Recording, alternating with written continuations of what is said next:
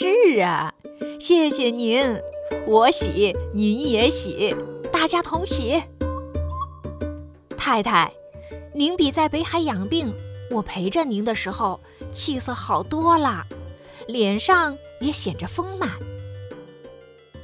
日子过得多么快，一转眼又是一年啦。提起我们的冬儿，可是有了主啦。我们的姑爷在清华园当茶艺，这年下就要娶。姑爷岁数也不大。家里也没有什么人，可是您说的大喜，我也不为自己享福，看着他有了归着，心里就踏实了，也不枉我吃了十五年的苦。说起来，真像故事上的话。您知道那年庆王爷出殡，那是哪一年？我们冬儿他爸爸在海淀大街上看热闹，这么一会儿的功夫就丢了。那天我们两个人倒是拌过嘴，我还当是他赌气进城去了呢，也没找他。过了一天、两天、三天还不来，我才慌了，满处街问，满处街打听。也没个影儿，也求过神，问过卜。后来一个算命的算出说他是往西南方去了，有个女人伴住他，也许过了年会回来的。我稍微放点心，我想他又不是小孩子，又是本地人，哪能说丢就丢了呢？没想到，如今已是十五年啦。那时候我们的冬儿才四岁，他是立冬那天生的，我们就这么一个孩子。他爸爸本来在内务府当差，什么杂事儿都能做，糊个棚啊，干点什么的，也都有碗饭吃。自从钱清一没有了，我们就没了落了。我们十几年的夫妻没红过脸，到了那时实在穷了，才有时急得彼此抱怨几句。谁知道这就把他逼走了呢？我抱着冬儿哭了三整夜，我哥哥就来了，说：“你跟我回去，我养活着你。”太太，您知道，我哥哥家那些个孩子，再加上我，还带着冬儿，我嫂子嘴里不说，心里还能喜欢吗？我说不用啦，说不定你妹夫他什么时候，也许就回来。冬儿也不小了，我自己想想法子看。我把他回走了。以后，您猜怎么着？您知道圆明园里那些大柱子、台阶儿的大汉白玉，那时候有米铺里雇人来把它砸碎了，掺在米里，好添分量，多卖钱。我那时候就天天坐在那漫荒野地里砸石头，一边砸着石头。一边流眼泪。冬天的风一吹，眼泪都冻在脸上。回家去，冬儿自己爬在炕上玩儿，有时从炕上掉下来，就躺在地下哭。看见我，他哭，我也哭。我那时哪一天不是眼泪伴着饭吃的？去年，北海不是在霜降那天下的雪吗？我们冬儿给我送棉袄来了。太太，您记得？傻大黑粗的，眼梢有点往上吊着。这孩子可是厉害，从小就是大男孩似的，一直到大也没改。四五岁的时候，就满街上和人抓子儿、压摊儿、耍钱，输了就打人、骂人，一街上的孩子都怕他。可是有一样，虽然满，他还讲理；还有一样，也还孝顺。我说什么，他听什么。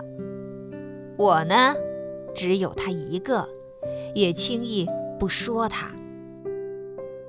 他常说：“妈，我爸爸撇下咱娘俩走了，你还想着他呢，你就靠着我得了。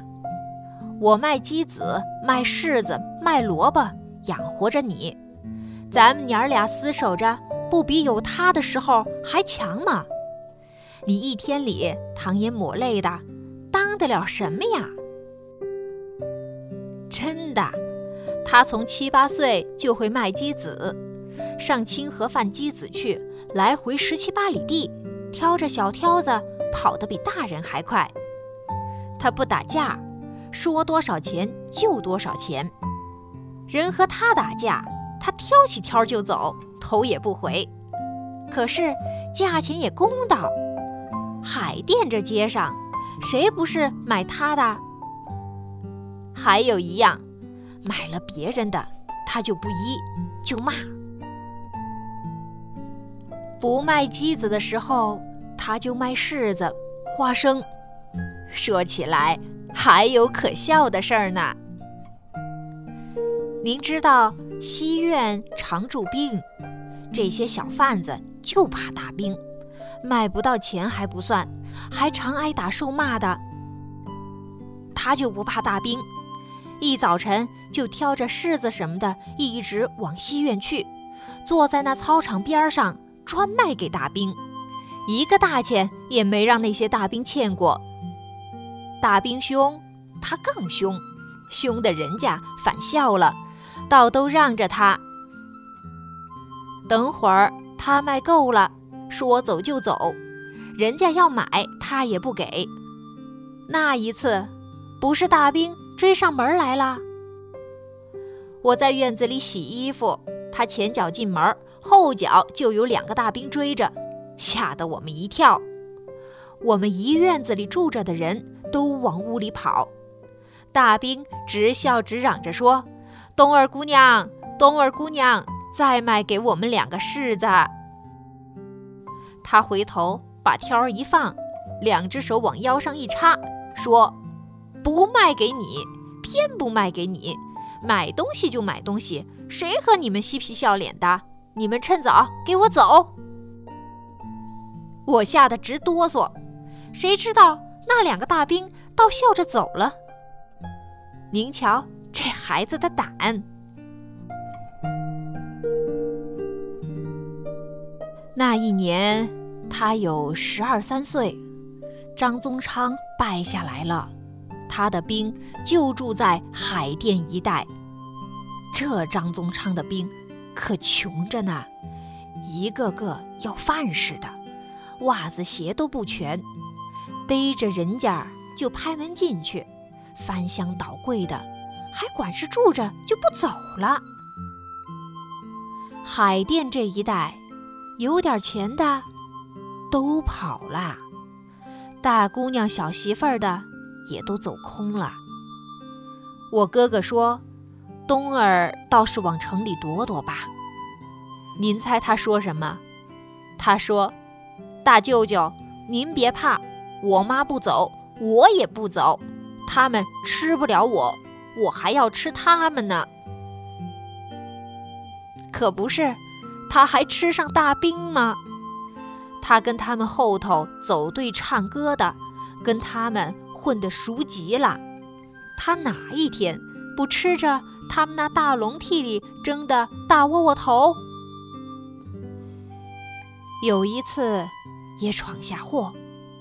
那年他是十六岁了，有几个大兵从西直门往西院拉草料，他叫人家。把草料卸在我们后院里，他答应晚上请人家喝酒。我是一点儿也不知道。他在那天下午就躲开了。晚上那几个大兵来了，吓得我要死。知道冬儿溜了，他们恨极了，拿着马鞭子在海淀街上找了他三天。后来亏得那一营兵开走了，才算没事儿。冬儿是躲到他姨儿我妹妹家去了。我的妹妹家住在蓝旗，有个菜园子，也有几口猪，还开个小杂货铺。那次冬儿回来了，我就说：“姑娘，你岁数也不小了，整天家和大兵捣乱，不但我担惊受怕，别人看着也不像一回事。你说是不是？你倒是先住在你姨儿家去，给他帮帮忙，学点粗活儿，日后自然都有用处。”他倒是不刁难，笑嘻嘻的就走了。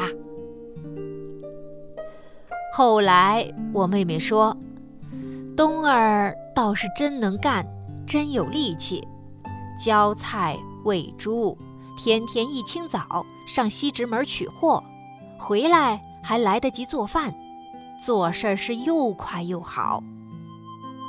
就是有一样，脾气太大，稍微的说他一句，他就要回家。真的。他在他姨儿家住不上半年，就回来过好几次，每次都是我劝着他走的。不过他不在家，我也有想他的时候。那一回，我们后院种的几棵老玉米刚熟，就让人拔去了，我也没追究。冬儿回来知道了，就不答应，说。我不在家，你们就欺负我妈。谁拔了我的老玉米，快出来认了没事儿，不然谁吃了谁嘴上长钉。他坐在门槛上直直骂了一下午。幕后有个街坊老太太出来笑着认了，说：“姑娘别骂啦，是我拔的，也是闹着玩儿。”这时，冬儿倒也笑了，说：“您吃了就告诉我妈一声儿，还能不让您吃吗？明人不做暗事，您这样叫我们小孩子瞧着也不好。”一边说着，这才站起来，又往他姨儿家里跑。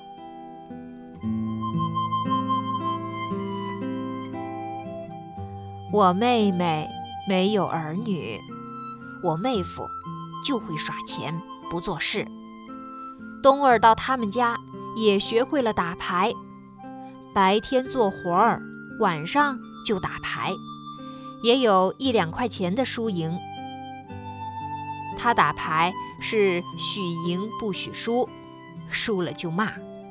可是他打的还好，输的时候少，不然。我的这点亲戚，都让他给骂断了。在我妹妹家两年，我就把他叫回来了。那就是去年，我跟您到北海去，叫他回来看家。我不在家，他也不做活儿，整天里自己做了饭吃，就把门锁上，出去打牌。我听见了，心里就不痛快。您从北海一回来，我就赶紧回家去，说了他几次，勾起胃口疼来，就躺下了。我妹妹来了，给我请了个乔香的，来看了一次。她说是因为我那年为冬儿他爸爸许的愿没有还，神仙就罚我病了。冬儿在旁边听着。一声儿也没言语，谁知道他后脚就跟了乡头去，把人家家里神仙牌位一顿都砸了，一边还骂着说：“还什么愿？我爸爸回来了吗？就还愿。我砸了他的牌位，他敢罚我病了，我才服。”大家死劝着，他才一边骂着走了回来。我妹妹和我知道了，又气又害怕，又不敢去见乡头。谁知道后来我倒也好了，他也没什么。真是神鬼怕恶人。我哥哥来了，说冬儿年纪也不小了，赶紧给他找个婆家吧。恶事传千里，他的厉害名儿太出远了，将来没人敢要。其实我也早留心了，不过总是高不成低不就的，有个公公婆婆的，我又不敢答应，将来总是麻烦。人家哪能像我似的，什么都让着他？那一次。有人给提过亲，家里也没有大人，孩子也好，就是时辰不对，说是犯客。那天我合婚去了，他也知道。我去了回来，他正坐在家里等我，看见我就问：“合了没有？”我说：“合了，什么都好，就是那头命硬。”说是克丈母娘，他就说那可不能做。一边说着，又拿起钱来出去打牌去了。我又气又心疼。这会儿的姑娘都脸大，说话没羞没臊的。这一次总算是停当啦，我也是一块石头落了地。谢谢您，您又给这许多钱，我先替冬儿谢谢您了。等办过了事，我再带他们来磕头。您自己也快好好的保养着，刚好别太劳动了，重复了可不是玩的。我走了，您再见。